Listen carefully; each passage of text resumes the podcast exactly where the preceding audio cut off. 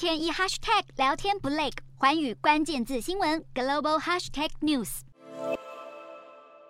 俄罗斯国营电视台三十一日晚间播放总统普丁的新年谈话，时间共长达九分钟，是他掌权二十二年来最长的新年谈话。由于乌俄战争即将届满一年，普丁除了向国人信心喊话，要严正捍卫俄罗斯的国土，他也不忘抨击西方国家说谎，暗中煽动乌克兰人发动攻击。普丁过去发表新年谈话，通常都是单纯献上新年祝福。不过，许多外国媒体却形容普丁今年不断诉求人民对战争的支持，呼吁俄国人不应投降，而是要展开反击。内容看起来格外好战。尽管过去六个月俄罗斯完全没有在战场上取得重大进展，但是普丁承诺一定会取得最终的胜利。